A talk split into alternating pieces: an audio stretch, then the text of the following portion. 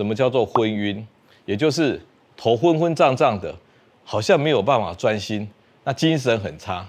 为什么会产生昏晕呢？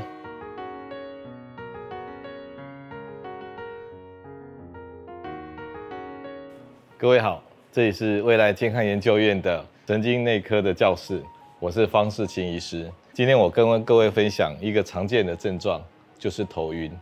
头晕如果没有办法把它梳理得很好啊，病人觉得头晕，医生听了也是很头晕啊。如果当一个专业的头晕的病人，我们就从这里开始。一个人发生急性的头晕呢，最担心的是我会不会得脑中风了。急性脑中风，那我们要怎么样去判断这件事情呢？首先啊，我们可以先这样做，在家里的时候呢，我们可以请病人的手先举起来，看两边的举起来呢有没有协调。如果出现一高一低，那就是这边比较无力的。第二个，我们要做一个平衡的动作，你可以请病人的手指头指你的鼻子，指前面，指鼻子，指前面。然后两边都要做，看两边有没有对称。如果做出来是这个样子呢，每次都指不太到，然后还会晃，那指得很心虚，那可能这一边的手啊，也就是小脑有不平衡的问题。第三个，可以请病人走路，你可以一般的走路，看他走的直不直。如果要增加一些难度的话，你还可以请病人啊走直线，前脚垫着后脚。看他走的好不好，连这种高难度的走路都走得好的话，那这样就安心了。所以可以从这三个检查：力气、平衡、手的平衡跟脚的平衡，来看病人有没有脑中风的症状。如果都没有之后，比较不担心脑中风之后，我们就来看眩晕跟昏晕。眩晕是比较有特色的。什么是眩晕呢？就是有转动的感觉。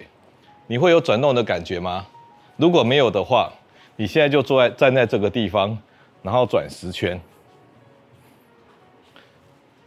我连转一圈都觉得会眩呢。所以如果你转十圈觉得会眩的感觉，那就是眩晕。那有些人呢，突然发生眩晕啊，晕到他没有办法走路啊。那到底发生的问题在哪里呢？主要是内耳的半规管。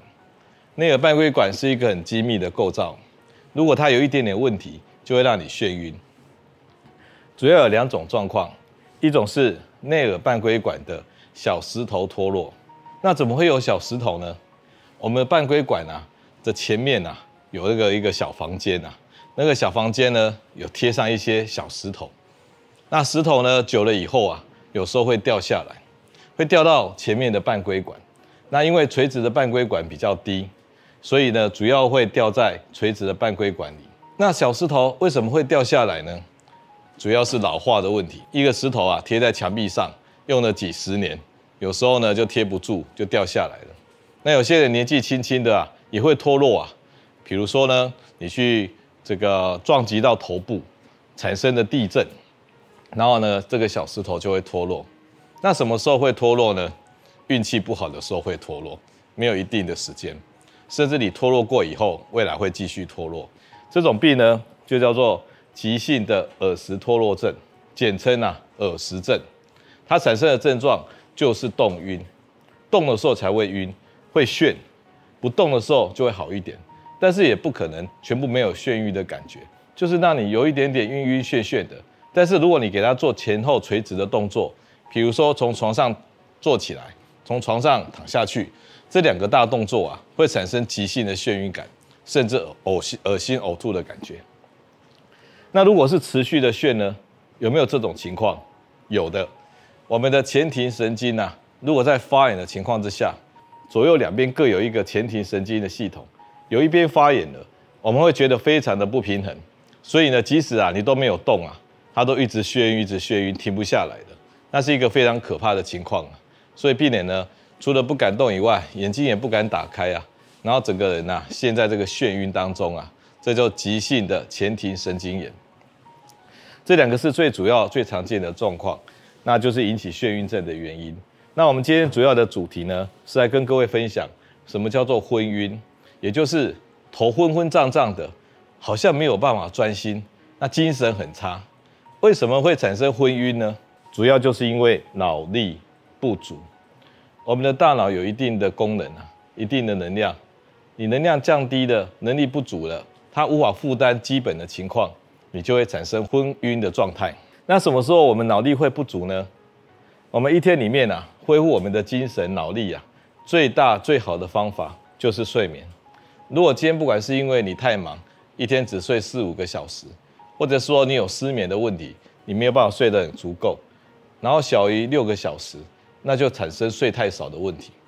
睡太少之后，大脑无法更新啊，就会产生像脑雾的状态，然后产生的就是昏晕的现象。第二个要考虑的呢，你使用镇静剂太多了，晚上睡不着觉，你吃的是一颗长效型的镇静剂，比如说利福犬啊、赞安诺啊，甚至更厉害的链多眠啊、一粒眠啊那一类的药，它的药效啊，有时候都是十几个小时，所以有时候到了早上啊，还在被镇静剂作用。所以你整个精神很不好，甚至有人因为焦虑的问题，吃白天的镇静剂，照三餐吃镇静剂，所以搞到晚上白天啊都被药物镇静了，你的大脑的脑力自然会降低，连基本都不够用，就会产生昏晕的表现。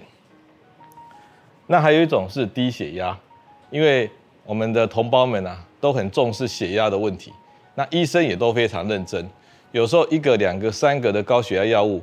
一直加上去，那尤其是一些老人家，他血压呢，有时候都控制到一百、一百一这么低的状况。那尤其是使用乙型阻断剂或者是甲型阻断剂，这两种阻断剂啊，会把我们的血压压得死死的，造成我们站起来的时候，心跳、血压都来不及反应。然后心跳、血压不及反应的时候，我们的脑血流就不足，就会造成昏昏晕晕的。甚至快要昏倒、黑掉的感觉，那就是太积极控制血压的结果。最后，我要跟各位分享是偏头痛。有些中年的这个年轻族群啊，每天忙，睡得又少，压力很大，大脑呢就会在他的脑膜上面分泌神经性发炎物质。这些发炎物质是会真的产生发炎的哦。我们的脑血管呢，在发炎的状况之下，它就会舒张，而且没有办法调节脑部的血流。所以整个头啊会觉得晕晕胀胀的，那它还是真的发炎，所以被归类是在偏头痛里面。虽然病人不一定产生头头痛，但是还是因为偏头痛引起的。那可以用一些血管安定的药来帮助恢复血管的张力。所以以上啊，我们睡一个模模糊糊的头晕啊，我们还是一个有条理的去看它，先排除最严重的脑中风，那看看是不是眩晕的情况，最后是比较模糊的昏晕。那我们还是要排除这几个可能的状况。以上是我们今天方医师的神经科教室，谢谢各位的欣赏。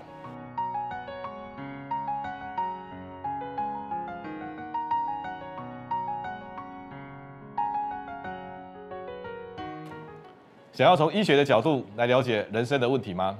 记得按赞、订阅、开启小铃铛，分享给所有的亲朋好友，让我们一起提升台湾的医疗文化。